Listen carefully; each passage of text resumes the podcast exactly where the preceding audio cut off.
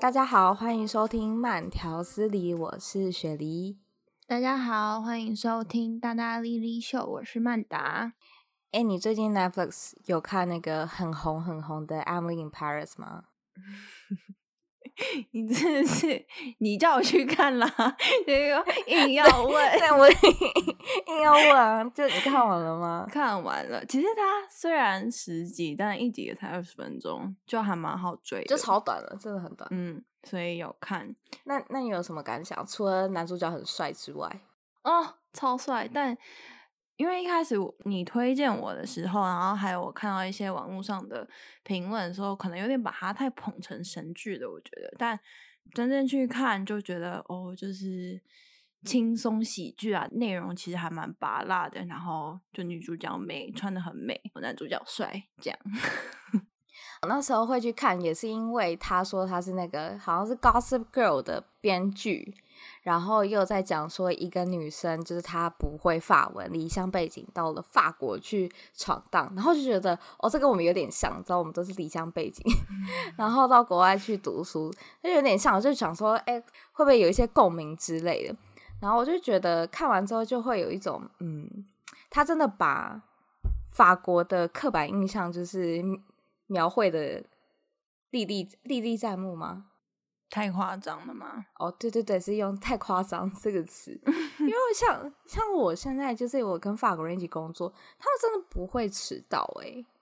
哦，对啊，剧里面都说他们好像十二点，诶，十点还是十二点才想去上班，在上班。对，或者是十一点过后才会进到办公室。可是就是我认识的法国人，然后他他们就没有这样诶，他早上可能，但他可能早上就要喝两杯咖啡之类，他们就是绝对不会迟到啊。所以我就我那时候看的时候，我就觉得很神奇，这也可以理解说为什么法国人就是很多网评啊都在讲说法国人其实看到看完这一部戏就会觉得很神奇，对，很神奇，就觉得抹黑他们这样。但我觉得刻板印象真的是难免的，因为像我们要出国前，对美国也是拥有很多美好的憧憬，对，没错。但其实，嗯，怎么样？你你想说什么？其实还是很棒啊，觉得值得。那你那时候刚要出国前，就是你你的刻板印象是什么？你觉得你对于哇，我终于要到了一个美国诶，就是大家都很向往去的一个地方读书，就是你有什么想象吗？我那时候就觉得美国就是文化大熔炉嘛，所以。嗯，大一新鲜人虽然人生地不熟的去，但感觉应该也蛮快就能被大家接受啊，欢迎。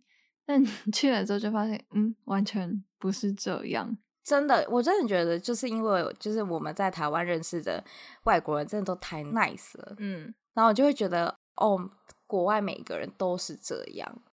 美国真的是。还是有种族歧视，尤其我们今年又在社会新闻上面看到很多类似的事件，就会发现其实他们没有我们想象中的那么包容。当然，我们就是我可能遇到的都不是像新闻 上面看到的那么就是偏激，可能他们就会当街指着你骂啊这种，但就是其他在生活上的一些小事件啊，他们的态度等等，都还是能感受得到。那你呢？我我那时候刚去的时候，可能就是顶多就是那种小组讨论的时候，他其实你知道有一些美国人，他可能就不会想要跟你讲话，因为他就觉得说你今天来我的国家，然后跟着我一起上课，其实你是在抢我的资源。尤其是美国，真的真的真的很多富二代暴发户的那种纨绔子弟，尤其是大陆的孩子们，嗯，对于。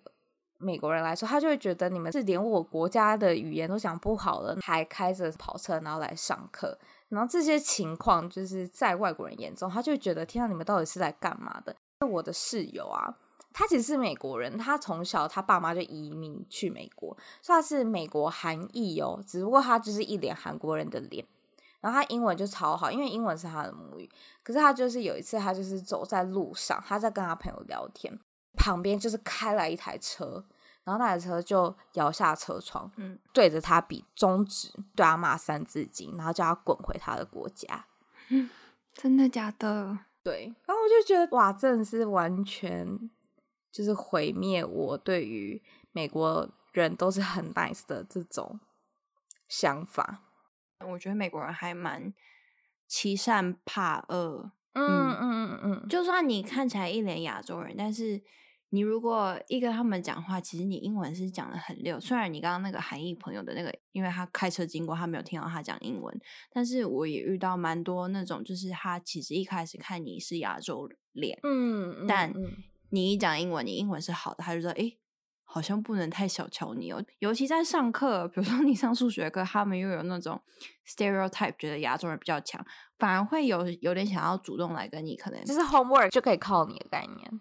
对啊，就我觉得也是很看，所以如果你英文讲不太好，或是一开始去还是会难免怕生，不太敢讲。他们看你的眼光，其实你蛮能感受得到他们的那种你怎么在这 这样的感觉。嗯，而且像出国前都会觉得说美国人就是特别有效率，什么东西都做的特别好。但我真的去了，就也发现好像还好，就是他们动作很慢呢。对啊，他们其实很多地方很没有效率诶。就是我大一要升大二的时候，我要搬家，从宿舍搬出去，就是学校附近的那种 apartment，嗯。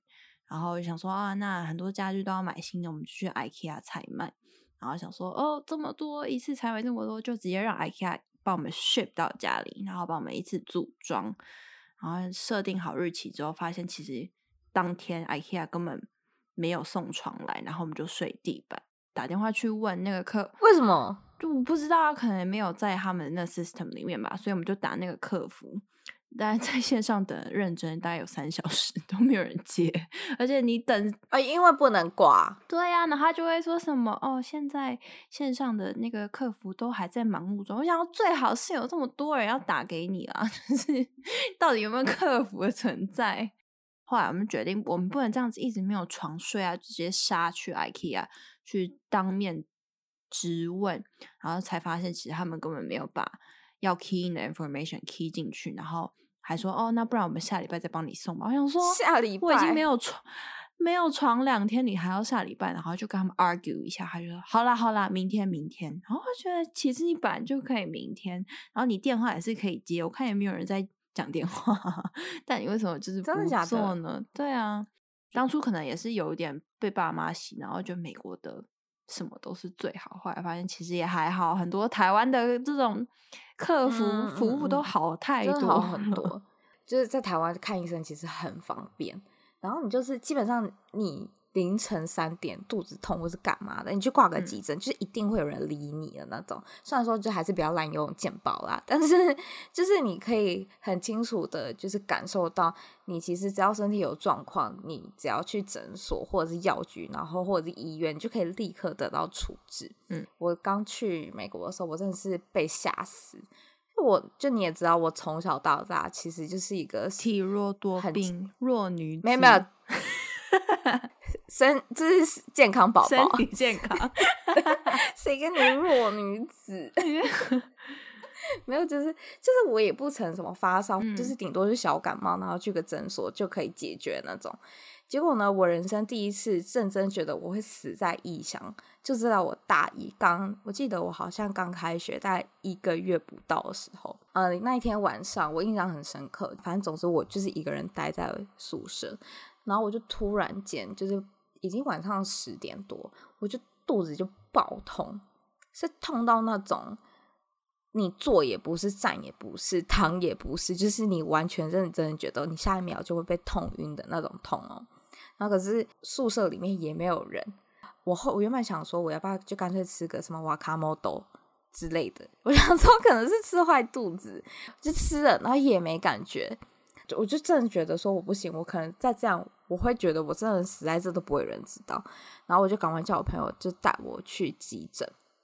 我进去的时候呢，急诊室里面是完全没有人的，就只有全没有人。对，它不像就是我们在台湾看到，就是急诊室乱糟糟，然后忙成一 人满为患。对对对对，但它就是没有人。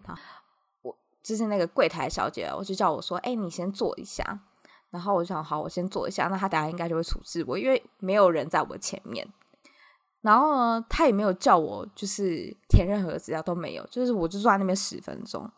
我十分钟之后，他才叫我去，然后他就开始问说：“哦，你的就是出生年月日啊、姓名啊，然后在学校在干嘛什么的，然后呢，有没有什么家族史？”你应该都快被痛死了吧？根本没有办法。对，然后，然后我朋友我就说，我现在其实真的很痛，就是你，就是你有需要知道这么多吗？然后说：“哦，我就只是我们可以就是不用整查审哎审查侦查。”然后就可以依照你的这些生活习惯，然后就可以得知说，哦，你这个可能是怎么来的，哪里出问题？对，嗯、然后我真的傻抱怨，当然，当然，我就还是回答了，因为我就怕我死在异乡。后来回答完之后，他就说好，我会帮你通知医生，那你再回去做一下。我就又回去做一下，然后我又等了十分钟，就就看到一个医生，就是缓缓的从就是一个一个大门走出来。然后我原本以为里面可能有其他的病人，我以为里面是什么，就是一整排的病人躺在那边的急诊室，嗯、里面没有人。然后那个医生就走进来，他就说：“你进诊间躺着。”然后我就想说：“哦，终于可以治疗我。”我进诊间躺着，结果那个医生又问了跟刚刚那个位护士一模一样的话。把表单甩在他的脸上，我就傻眼，我就说，呃，你刚刚问的问题，就是外面那位护士都问过，你们要不要 think 一下？他说，哦，我就只是要 double check 你的意识是清清清楚，然后你的回答跟刚刚的回答是一样的。我真的是，我真的是很想哭诶，就是已经痛到你已经不知道你人在哪。然后就他问完之后，他就说，好，我要抽个血，他就抽了血，然后在我在。就是看到他，就两个小时之后，就我已经痛到其实已经有点不痛，因为他在帮我打那个点滴。他就说：“哦，我们这个可能要等检验室开了，就是明天早上检验室开了，他才会有一个报告出来，我再跟你说你。”你傻眼。对，然后他就是说，他就说，所以你今天呢就在这里打点滴打一个晚上。然后我可能开个止痛药给你，我就这样痛到早上。我自己心理作用，那个点滴好像真的有用，没有用也要把它想成有用。对对。然后我隔天早上起来是真的比较没那么痛，可是我就真的很虚。然后那个医生来了，他就说：“哦，我看你的血液报告没有什么问题，他说有轻微的食物中毒，所以你才会痛成这样。嗯”我想说，我吃学校的就是学生餐厅的的餐点呢。啊，为什么其他人都好好的健在，嗯、只有我痛成这样？然后他就说：“哦，这是你的药单，你到你就是到你家附近的药局去拿药就好。”然后就结束了这场闹剧。然后就还好，是可能我的肚子也很争气，就是 痛了那一晚之后，他就真的没有再痛。他刚刚跟你讲的那些，我觉得我也是讲得出来，哎，就是是不是？对啊，然后浪费你那么多，那他还收我很多钱呢？哦，一定超贵。对，而且因为我好就是有学生鉴保，反正总之我好像也花了三四百块，然后我在那边我只是换了一个地方痛一晚。对啊，感觉就是超贵，然后又很没有效率，也没得到什么实质的帮助。真的没错，所以我真的觉得台湾真的很棒，国外月亮没有比较圆。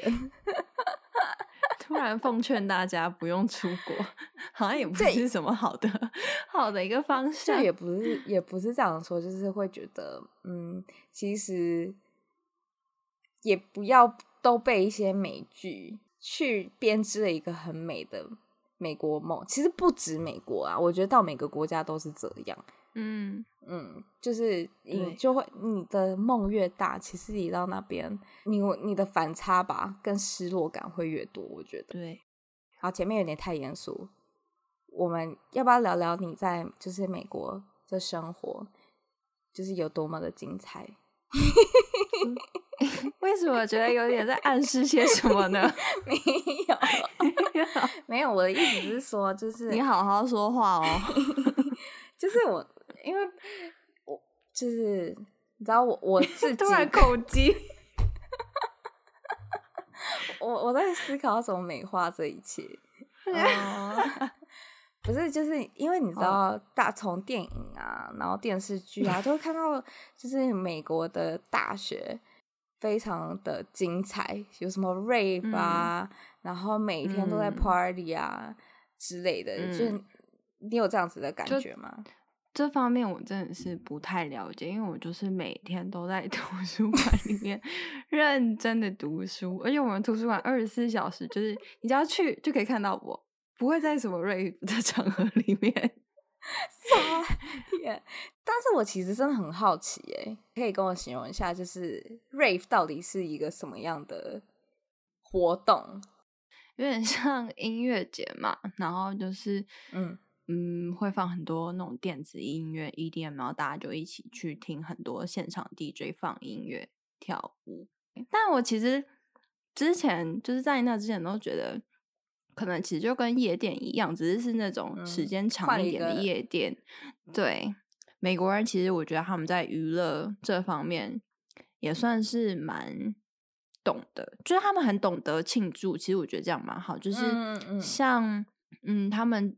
会发明很多什么 Thirsty Thursday 啊这些词，有点像我们台湾的小确幸吧。就你有一点什么小事情值得庆祝，那我们就拿来放松 relax。其实我觉得这个想法还是蛮好的。像我印象也很深刻，我大一的时候，因为我在 Seattle，然后我们海鹰队得了那个 Super Bowl 的冠军。嗯，打冠军赛的那个礼拜，全部都是期末考、期中考的那个期间，然后没有人在读吧？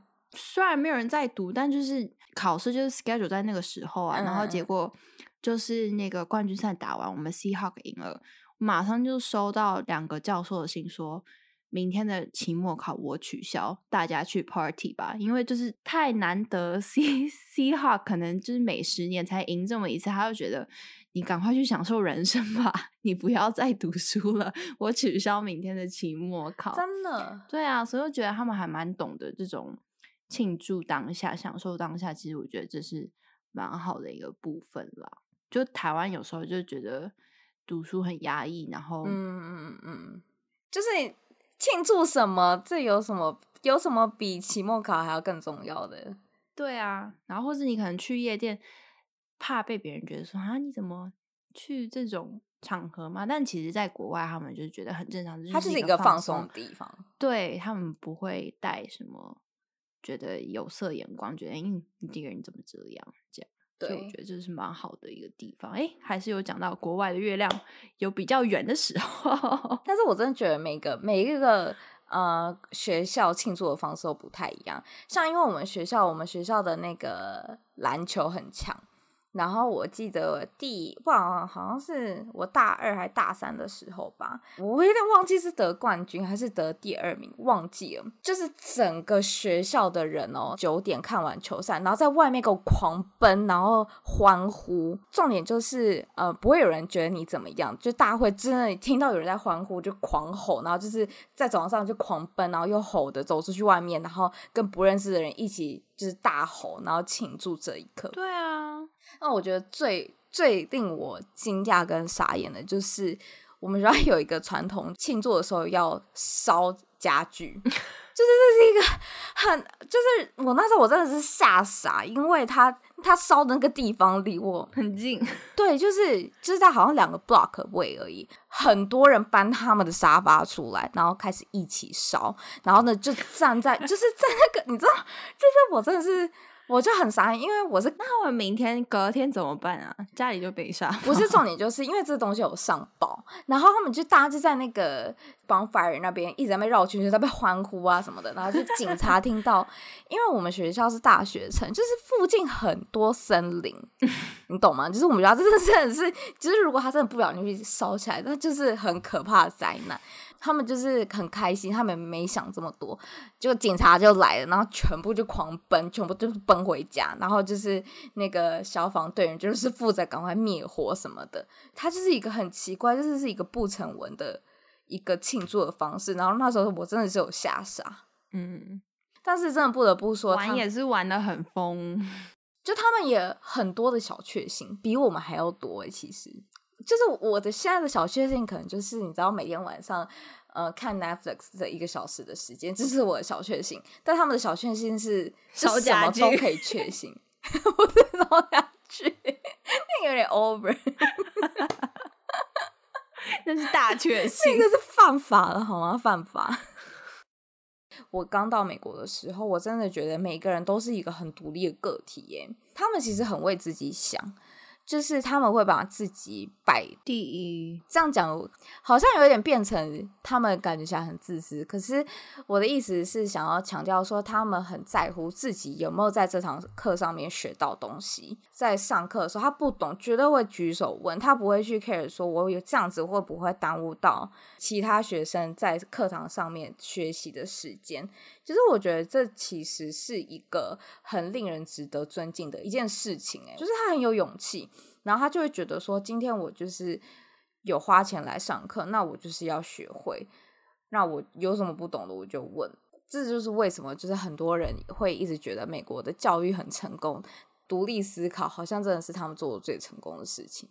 我们两个还有很多出国留学的游子们，我们一定出国前都怀抱着很多憧憬，觉得这个地方哪里哪里多多么美好。但其实去难免会有幻灭，但幻灭的时候就要知道，这其实也很正常，因为一个地方本来就是会有好有坏啊，你总不可能去然后就期望它就是完美的。现在你看，像我们刚刚这样笑笑的讲一些，就是觉得很想抱怨、很 很受不了的地方，那也都是一种经历啦。就你没有真的去的话，你没有办法真的体验到，你也只能就是像这样子听我们讲。但是真正你去体验的那种感受还是很不同的。其实我觉得都是一个走出舒适圈的一个很大的勇气吧。嗯，就是每个人可能对于你还没有在做这件事情，都会有一些比较。特定的幻想、害怕的地方，对，然后或者是可能会觉得说，哎、嗯，这个人他现在工作那么好，就是每天会光鲜亮丽，像网红好了，就你就会就觉得他们的人生好像特别的轻松嘛，然后就有大把大把的钞票可以赚。但是我就会觉得，就是其实很多事情都是你没有去尝试，你没有走出这个舒适圈，你就没有办法去想象说他们每天在过的生活是怎么样。那他们。这些呃刻板印象到底是不是真的？